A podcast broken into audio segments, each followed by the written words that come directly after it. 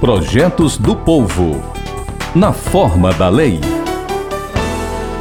Era uma vez uma princesa indígena que fugiu com um amante, originário de uma tribo rival. O casal alimentava uma paixão proibida, por isso tinha que viver isolado e seguro. Uma caverna seria o local ideal. E assim foi. Em uma gruta isolada, o casal viveu seguro e feliz para sempre.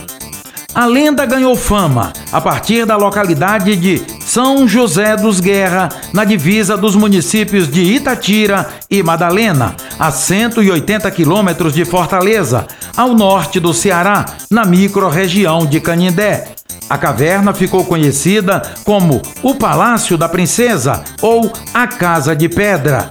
Em 2017, pesquisadores do Departamento de Geologia da Universidade Federal do Ceará mapearam a Casa de Pedra.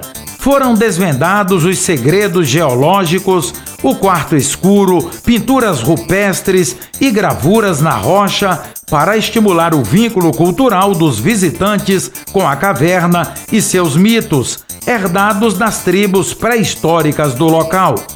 Para fortalecer ainda mais o vínculo cultural entre nativos e visitantes, era preciso ter uma garantia institucional. O ex-deputado Leonardo Araújo, então, obteve aprovação na Alesse do projeto de lei 28/17, que, aprovado, virou lei número 16.351/17 publicada no Diário Oficial do dia 28 de setembro de 2017.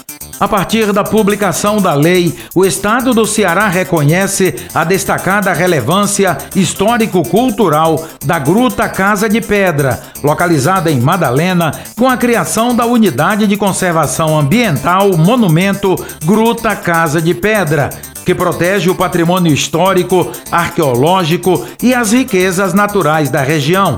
Reconhecida por sua importância para o desenvolvimento econômico e sustentável regional através do turismo, controlado por ações ambientalmente corretas, a caverna detém fauna e flora. Fique atento. A Rádio FM Assembleia está com você no centro das discussões em apoio aos seus direitos.